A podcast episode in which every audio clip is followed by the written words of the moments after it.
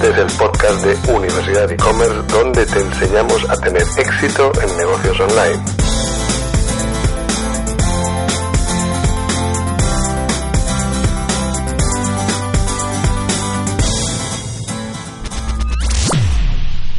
Hola, bienvenidos. Eh, hoy nos acompaña Jordi Ordóñez. Eh, Jordi es consultor e-commerce, participa en proyectos e-commerce desde la prehistoria, desde el año 2000 y hoy en día es una autoridad en SEO y en estrategia de venta en Amazon. Ha escrito centenares de artículos en todo tipo de medios sobre e-commerce y su blog es uno de los de referencia en lengua española sobre SEO, e-commerce y todo lo interesante que está pasando ahora en el universo Marketplace y el universo Amazon. Aparte, Jordi imparte formación frecuentemente en todas las escuelas de negocios relevantes de España y es un tío muy divertido que le veréis en conferencias por todas partes y creo que lo que cuenta es interesantísimo. Es además profesor residente en Universidad e-commerce sobre temas relacionados con Amazon y Marketplaces y le hemos liado hoy que estamos de visita en Barcelona para que nos responda a cinco preguntas muy sencillitas sobre cómo ve el estado del e-commerce hoy y en el futuro. Jordi, bienvenido al podcast de Universidad e-commerce. Bienas, muchas gracias por invitarme y nada, yo os he invitado al hotel más caro de Barcelona porque ya sabéis que soy una autoridad en e-commerce y vamos, aunque vivo aquí y tengo piso, me vengo a dormir a este hotel de cinco estrellas cada, siempre que puedo. Eso Eso tal. Es que en e-commerce se factura mucha pasta, hay que gastar. Hay que gastar como sea. Hay unos márgenes tremendos, esto lo sabemos, lo hemos hablado en muchas ocasiones. Este hotel, el Hotel Juan Carlos, es una maravilla. eh, muchas gracias. La verdad que da gusto, sí. eh, con gente así como. No, no, está bien. Cerrar toda una planta es lo mínimo que puedo hacer por ti. Exacto, pues así estamos. Pues vamos allá, cuéntanos eh, brevemente tu historia, Jordi, brevemente, insisto, ¿vale? ¿Cómo has llegado a trabajar en lo que haces hoy y qué te ha traído a este maravilloso mundo del e-commerce?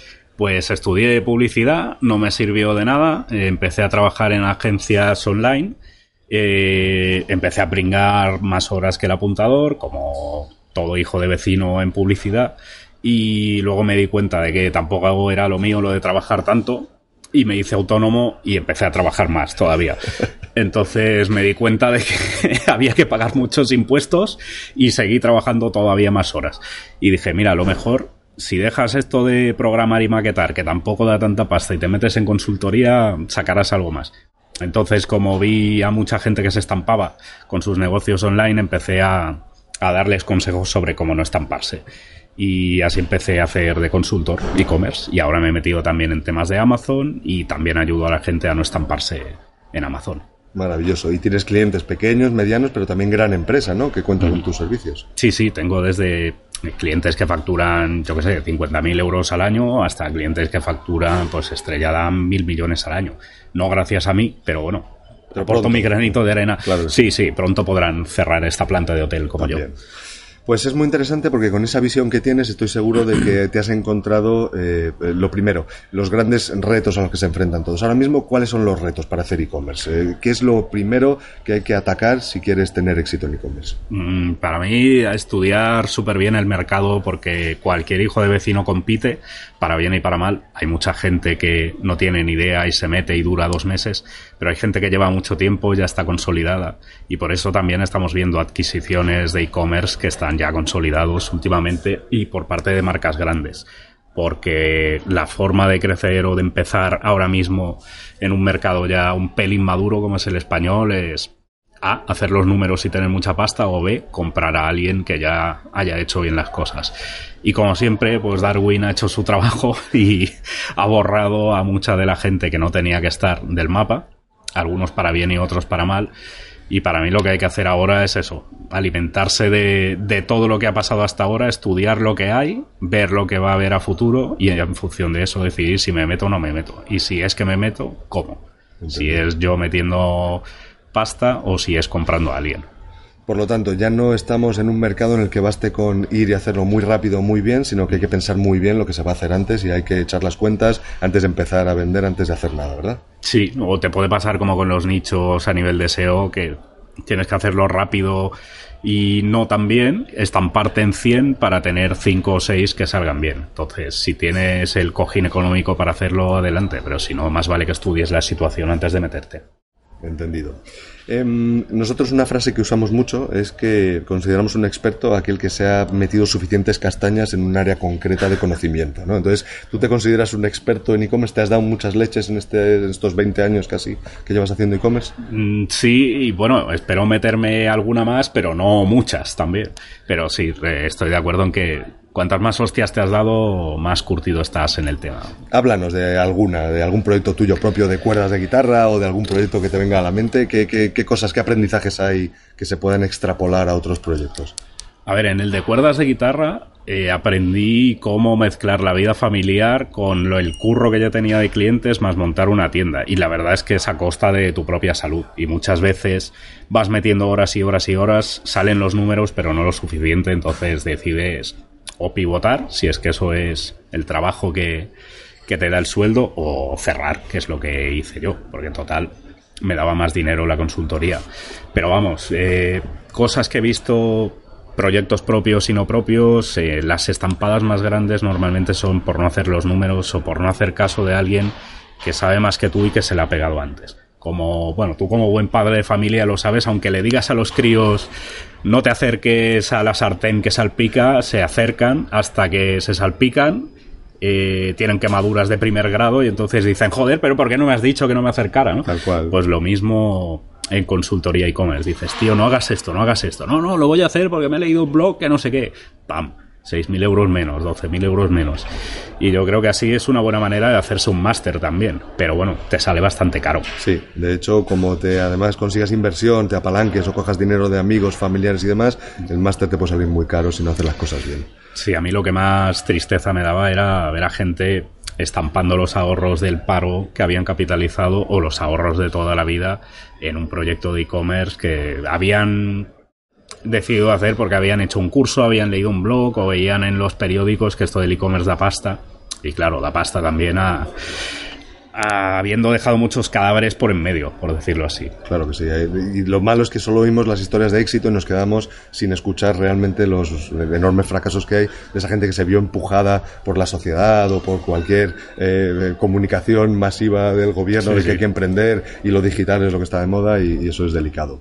Y en todo este escenario vemos desde hace unos años que irrumpe un actor nuevo, que es el marketplace, ¿no? Y todos le ponemos la cara de Amazon, aunque es verdad que depende en qué parte del mundo estés, pues hay unos actores u otros, hay más de 100 marketplaces que funcionan bien en el mundo, muchos de ellos tienen más habitantes que toda España o más usuarios activos que toda España, son verdaderas eh, potencias a la hora de hacer negocio dentro. Entonces, ahora la gente parece que en masa va al fenómeno marketplace, hay que estar allí, hay que vender. ¿Qué estás viendo tú en estos años con, este fenómeno?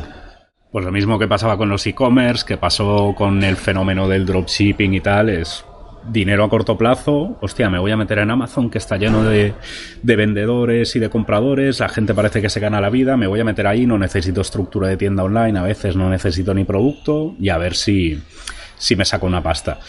Eh, mira, por ejemplo, el otro día me llegó el mail de una chica que decía, estaba haciendo dropshipping en Amazon, tal cual me llegaba un pedido, eh, pedía ese producto AliExpress y se lo enviaba directamente al, al comprador y mi gestor me dijo que solo tenía que tributar por las comisiones de Amazon y por la diferencia de precio y tal.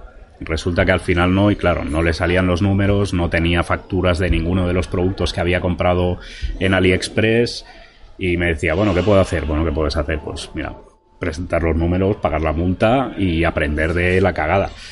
Y eso es lo que muchas veces te encuentras tanto con gente pequeña como con grande, porque también hay proyectos grandes en Amazon tipo soy un fabricante grande y Amazon me compra en modo vendor y tal y me meto porque es Amazon, pero luego no veo que no controlo ni los precios que ponen, ni el stock si me lo compran a mí o se lo compran a un tercero, qué hacen con mi producto, si lo promocionan.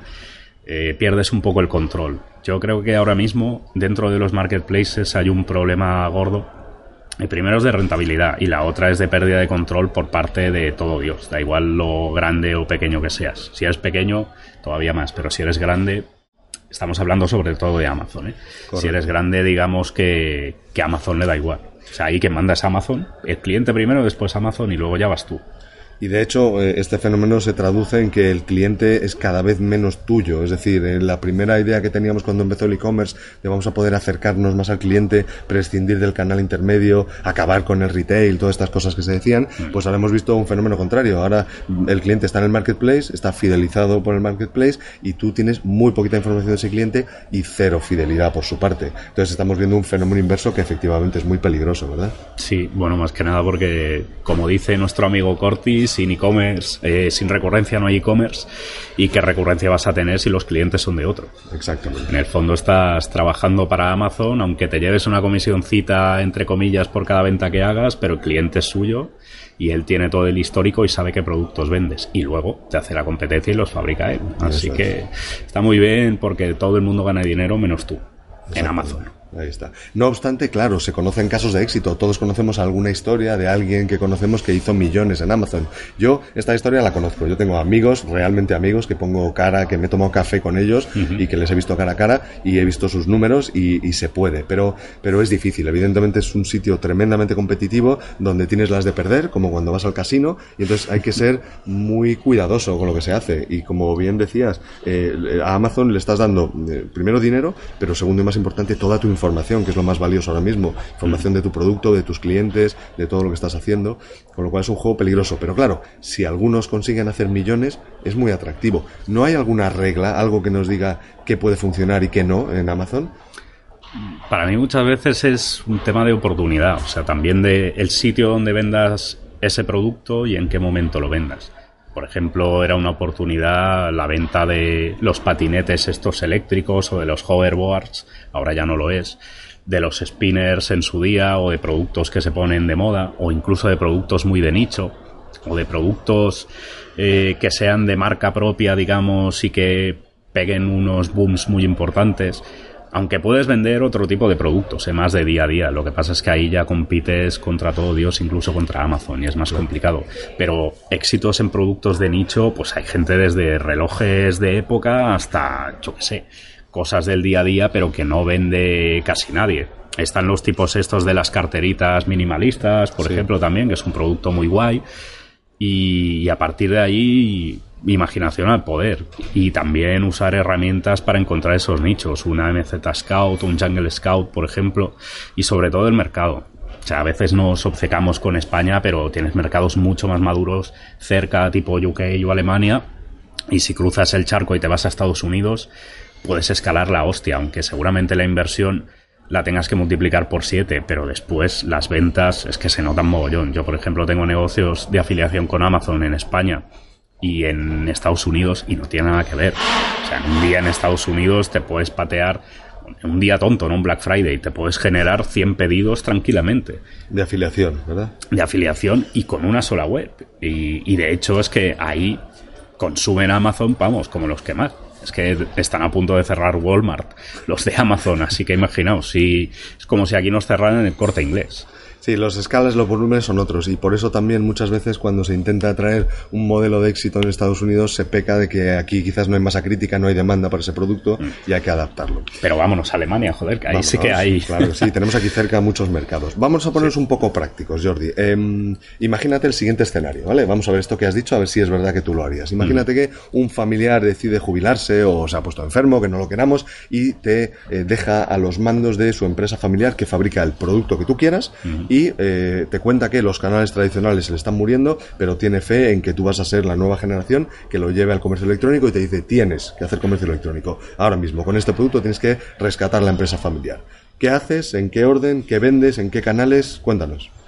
Yo creo que no soy tan bueno con eso y practicaría la eutanasia directamente, que se muera y que no vea el fracaso que nos vamos a encontrar. Seguramente lo que haría es estudiar nichos de mercado. O sea, el producto más chorra puede llegar a darnos mucho beneficio, sobre todo si tiene poca competencia. Me gusta mucho el ejemplo del tipo este Mark Cruels, que se dedica a hacer dropshipping de urnas funerarias biodegradables, por ejemplo. El otro día estaba buscando productos tontos por Amazon Estados Unidos y ve que hay superventas tipo construyete tu propio ataúd y es un kit tipo IKEA para construirte tu propio ataúd y las opiniones son cojonudas. O sea, la gente dice, bueno, de momento mi padre no se ha quejado después de que lo enterráramos con este ataúd y cosas así. O sea, que va bien, cuatro estrellas. Exacto. o sea, el, el tema es encontrar un producto que pueda funcionar, que tenga recorrido y en función de eso también ampliar el portafolio de productos. No hace falta que sea el mejor vendiendo muebles o ropa, puede ser el mejor vendiendo, pues yo qué sé, micros para grabación, pinzas de la ropa, ataúdes eh, montables, ah, sí, urnas funerarias biodegradables o cosas así. Y de hecho hay, hay incluso productos todavía más bizarros, no sé, hay superventas, bueno, mira, Juan, está aquí Juan, que es Tenemos un público chico de... hoy en el podcast, chicos, tenemos el público que nos está escuchando. y- Él está en Don Disfraz y de hecho es gallego, con lo cual me va perfecto para este ejemplo. Vi un superventas que era una máscara de Rajoy, por ejemplo. Eh, ¿Qué pasa? Que, que se puso muy de moda para llevarlas a las manifestaciones. Seguramente el tipo que subió esa máscara nunca pensó, hostia, voy a sacar mucho dinero con esta máscara de Rajoy. Pero era el único tío en Amazon España que tenía esa máscara. Entonces, a veces es encontrar ese producto y el momento y el sitio donde venderlo. Eh, muchas veces, como decías, pecamos de decir, si esto funciona en Estados Unidos, funciona aquí, no hay masa crítica. Coño, hagámoslo al revés. Vamos a coger jamón español, por ejemplo, y a venderlo en Francia, no porque está aquí al lado, pero a lo mejor en UK o en Turquía o yo que sé, en China, en todos los marketplaces que tiene Amazon, podríamos vender eso y tendría salida, porque es que ahí no tienen una jamonería en cada esquina. O sea, a lo mejor podemos hacer al revés. Yo creo que una de las cosas que destilamos de lo que nos dices es que eh, en el caso de que quisiéramos emplear los marketplaces, por ejemplo, para todo esto, nos facilitan muchas cosas, porque Sí, con dos sí, clics sí. puedes vender en Turquía, como has dicho, o puedes vender en Latinoamérica o en, o en los eh, 13 mercados de Amazon. Em, Y el tráfico, que cada vez está más caro captarlo. Ahí ya lo tienes. Sin embargo, todo eso que nos ahorramos, todo ese esfuerzo que nos quitan, yo creo que hay que llevarlo hacia analizar y decidir muy bien qué y por qué vas a vender. No vale vender todo. Tienes que hacer un muy buen trabajo de análisis y probablemente crear producto nuevo. Es decir, si tienes una empresa de zapatillas, pues no es tan sencillo como subir tu catálogo a Amazon y ver si vendes. Probablemente tengas que darle una pensada, ¿no? A qué tipo de zapatilla, para qué cliente, en qué mercado y entonces Amazon puede ser un vehículo estupendo. ¿no? Eso sí, selección de producto. Meter todo el catálogo a lo loco, vamos, es sinónimo de, de pegarse la hostia, pegarse varias y acabar siendo consultor después. Correcto. Bueno, dale una mirada al futuro, el futuro lejanísimo, es decir, 2019. ¿Qué vamos a estar haciendo? Y 2020. ¿Qué Muy vamos a estar haciendo en e-commerce? Es decir, ¿va a desaparecer la web, como dicen algunos? Eh, ¿Amazon va a dominar el mundo y van van a tener un presidente al que le votemos y va a hacer todo? ¿O qué va a pasar? Antes le votaba a él que a otros, eh, cuidado. Sí, ya ves. Pues, a ver, irrupción total de tecnologías móviles, ya por Dios. Eh, entregas con drones, fijo también. Eh, yo creo que la web en sí va a pegar un revolcón con esto que va a hacer Google de meter URLs paquetizadas dentro de. eh, webs paquetizadas dentro de una URL. Pff, Más la voz, cositas. la voz, ¿crees que va sí. a afianzarse? Coño, claro, ¿cómo se me podía haber pasado eso? tío? Yo estoy muy ilusionado con la voz. Pues estas navidades nos van a colocar Alexas a precio de ganga para metérnoslo en nuestras casas, grabarnos mientras hacemos cosas con la mujer y vendernos cosas en consecuencia. O sea, sí, sí, eso. De cara a 2019, seguro. De cara a 2020 ya no sabría Eso decirte. es futuro lejanísimo, Pero ¿eh? no. Sí, sí, seguramente nos van a joder con algún tratado de estos, tipo lo que, lo que ha hecho Trump con China y tal, y no nos va a salir tan a cuenta vender en Amazon comprando en otros países, pero vamos, eh, aparte de líos políticos y tal, no me aventuro a ir más allá de 2019. De hecho, te quería comentar que mucha gente que está haciendo FBA en Estados Unidos, Habla, di que es FBA, cuéntanos. Ah, bueno, sí, perdón, perdón, sí. Eh, es cuando, bueno, tú compras un... Es cuando. Nunca se tiene que decir es, Es cuando, cuando. tío. No aprendí nada en el cole. Bueno, pues es cuando tú compras un producto en Amazon, en China, por ejemplo, y lo metes en un almacén de Amazon. Ellos se encargan de almacenar, enviar ese producto y hacer la atención al cliente. Entonces es cuando el tema es que cuando tú compras esos productos en China están muy baratos, pero claro, si viene Don Trump y te pone Una sus pegas, así. Exacto, entonces hay mucha gente ahora que está comprando en Pakistán o en India porque dicen, coño, nunca nos vamos a enemistar con India si son amigos, tío. Mm. Así que ahora India está recibiendo más pedidos de los que está recibiendo China por parte de Estados Unidos. Entendido. Y ahí es donde nos pueden dar bastante por saco los políticos y también le pueden dar por saco a Amazon también con tasas que ya tocaría porque se desgraban una de, impuestos y no declaran la mitad de las cosas que vamos, parece cualquier negocio español medio y no puede ser eso. Entendido. Sí, veremos evidentemente que todo esto se va a tratar de regular y veremos gente intentando eh, poner vallas al campo. Es pero que si nos regulamos también están fritos muchos retailers. Ah, absolutamente. No sé de qué vamos a comer tú y yo. Pero claro, cada semana descubrimos que Amazon hace algo nuevo, pues o compra 20.000 furgonetas para convertirse en una agencia logística del tamaño de FedEx, o eh, hablan de que montan Pero las pone a nombre de otro, eh, cuidado. Sí, claro, Eso claro. Está muy bien. Eso está muy bien. O incluso eh, te facilita aún, todavía un poquito más el FBA con el, el Dragon Ship este, o esta idea que están barajando, donde ya directamente vas a AliExpress o Alibaba en este caso, encuentras un proveedor, le dices fabrícame 10.000 carteras y ya hay un barquito de Amazon esperando que las lleva a los mercados de Amazon y, lo vende. O sea que unos regulando, pero otros facilitando cada día más. Vamos a ver un escenario muy globalizado. ¿verdad? Sacan tajada de todo, vamos. Van a sacar tajada de ser proveedor, de ser fabricante, de vender ellos mismos, de vender terceros, de la publi, del tema de FBA, de ahora importar desde China. O sea, es que a ver, sacan tajada de todo, joder. En los pagos también Vamos, es que es la filosofía perfecta. Vamos a meter a gente aquí y cuando esté todo Dios vendiendo y comprando, vamos a sacar pasta de cualquier operación que hagan. Su frase, que eh, tienen un eslogan muy bonito, pero realmente el que viene por debajo es quieren un pequeño cachito de todo el comercio mundial. Y esto es curioso porque si desgranas, por ejemplo, las frases que usa Jack Ma, o usaba, ya se ha jubilado, el fundador del imperio Alibaba, pues son muy parecidas también. O sea, al final, ambos lo que quieren es estar en toda transacción comercial y coger un cachito. No son más ambiciosos que eso. Entonces, es un muy buen punto Claro, pero si pillas un long tail de 25 billones que venden en el Singles Day, pues hombre, ya lo pillaba yo. Pues ya lo pillaba yo también, efectivamente. Son números que, asustan. Mm.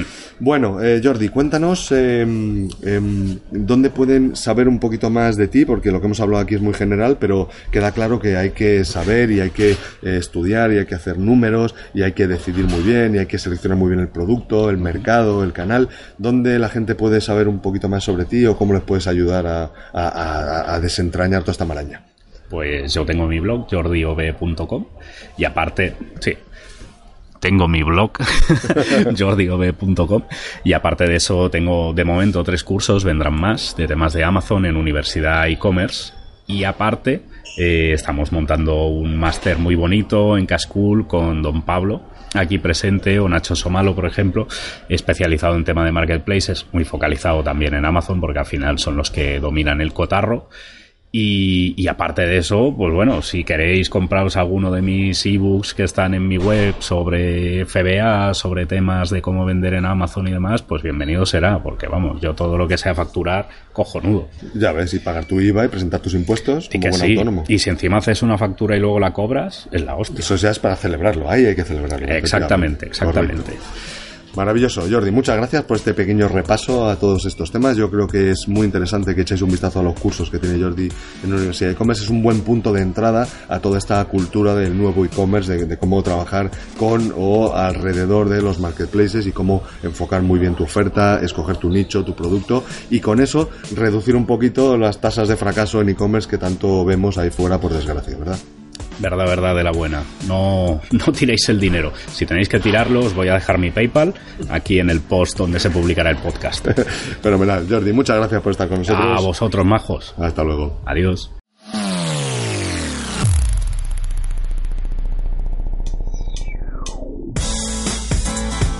Este es el podcast de Universidad e-commerce donde te enseñamos a tener éxito en negocios online.